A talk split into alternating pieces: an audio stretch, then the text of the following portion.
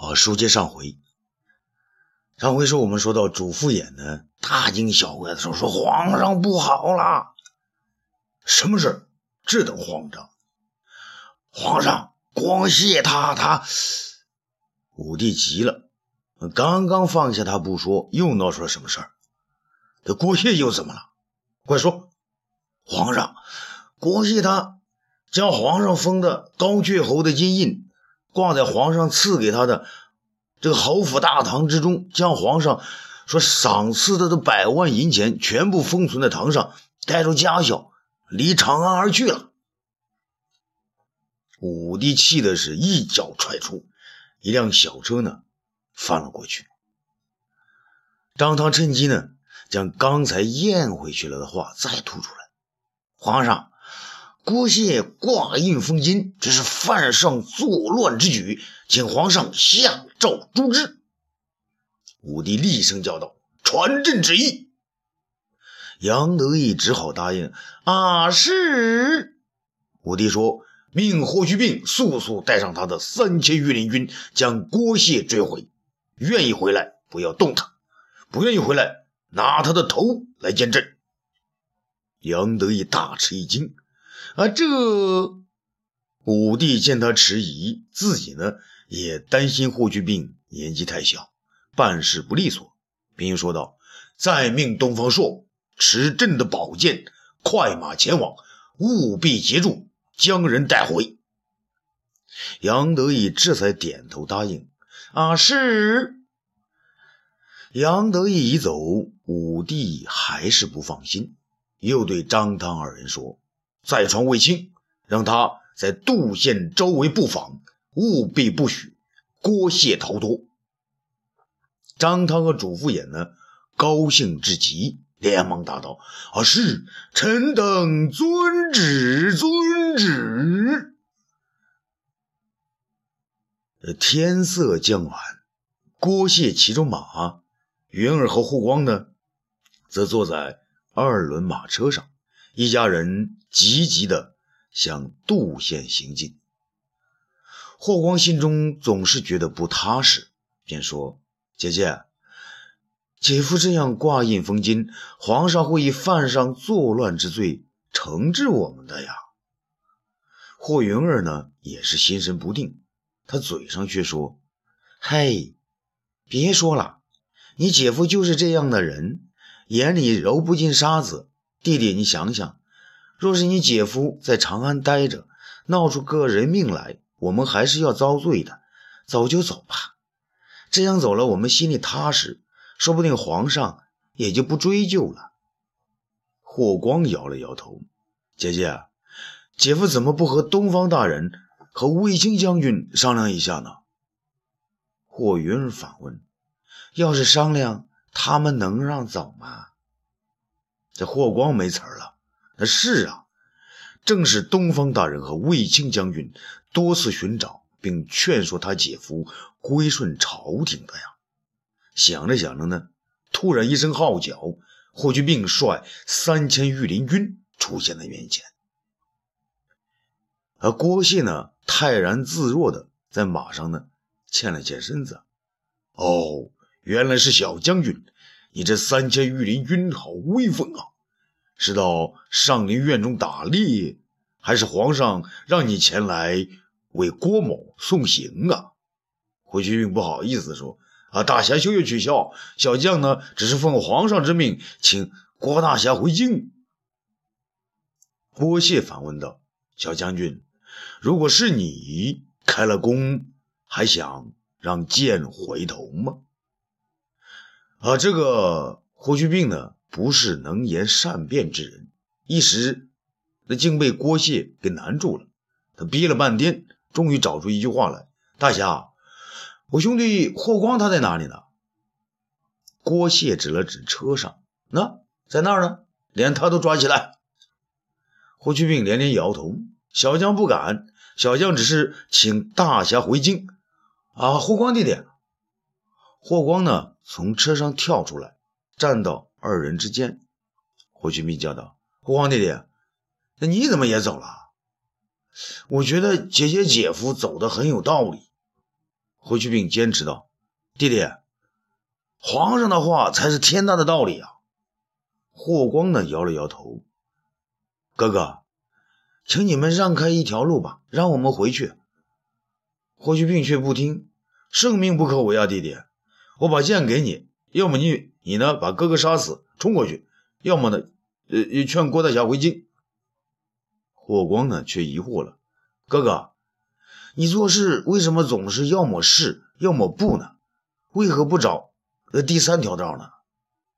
霍去病呢？不管这些，那要么走，要么回。哥哥不知道什么是第三条道。对了，你可以闪开啊，让哥哥与郭大侠决一死战。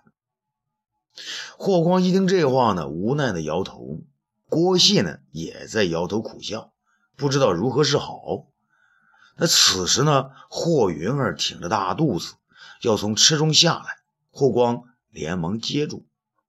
霍云儿向霍去病道：“去病兄弟，郭大人要陪我回老家生孩子，你也不放过吗？”霍去病马上作揖说：“姐姐，那就请你回长安生呗。”郭谢有点生气：“去病，你果然要逼我动手吗？”霍去病呢，也向郭谢一一大侠，君命不可违。如果你能取走我霍去病的命，啊，去病就放了你。说完呢，竟然是拔出剑来，指向郭谢。这个时候呢，只听一个熟悉的声音传来：“不要动手！”这众人呢，让开一条道来。东方朔迅速出现在霍家兄弟面前。郭谢长揖致意：“东方大人，小弟不辞而别，多有歉意啊。”东方朔问郭大侠：“那你知道这是抗旨吗？”啊，郭谢不知道什么旨不旨，只要心里不舒服，就是死也不愿忍受。东方朔摇了摇头：“大侠，那您说？”那如今我们是奉命呢，还是抗命呢？郭谢直直的说：“开弓没有回头箭。”郭谢那个东方朔劝说道：“郭大侠，人非圣贤，孰能无过呀？皇上征召长安的车辆以显威风，是有不妥之处。本人呢也持异议，可也不能因此就离他而去吧。”郭信呢？不同意东方朔的看法。东方大人，你口口声声称他是圣君，我要问你，残害民众算什么圣君呢？东方大人，小弟劝你呢，也多多的珍重。东方朔不直面回答，只是说：“郭大侠，你若回京，皇上便会饶恕你的一切所作所为。如果坚毅要走，我们如何复命？那尚是小事儿皇上。”下诏呢，令天下要拿你归案，你带着将要生产的夫人何处躲藏啊？郭谢冷笑道：“东方大人，你以为小弟无处藏身？天下之大，他全管得了吗？郭谢就让你看看，他明照之下，我照样会安然无恙。”东方朔呢，知道郭谢的性子，可他还是劝道：“郭大侠。”你向四周看看啊，你走得出吗？就算这儿放了你，皇上还命卫青大将军在外面等着你呢，你如何走出包围啊？啊，这个霍光本来就觉得不妥，这时候见郭谢语塞，就说：“姐夫，我们是走还是回京啊？”郭谢坚持道。我郭谢不能杀出重围，也是死我一个。你与你姐姐与此无关，你们先走。霍光却说：“姐夫，为什么你也和屈病哥哥一样？那要么是，要么不呢？为什么不想想有没有第三条道啊？”郭谢不解：“什么第三条道？我们上天入地？姐夫，你何不请求东方大人？”请他出条主意呢？郭谢这才恍然大悟：对呀，眼前就有智斗星，自己还在想什么？郭谢急忙跳下马，放下刀，走到东方朔马前，又是长长的一揖：“东方大人，郭某一生从不求人，今日请大人指教。”东方朔心想：“这个小霍王怎么又把事儿呢往我身上推啊？”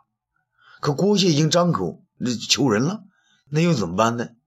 他自言自语地说：“嘿。”哎呀，这让我跟皇上怎么交代呀？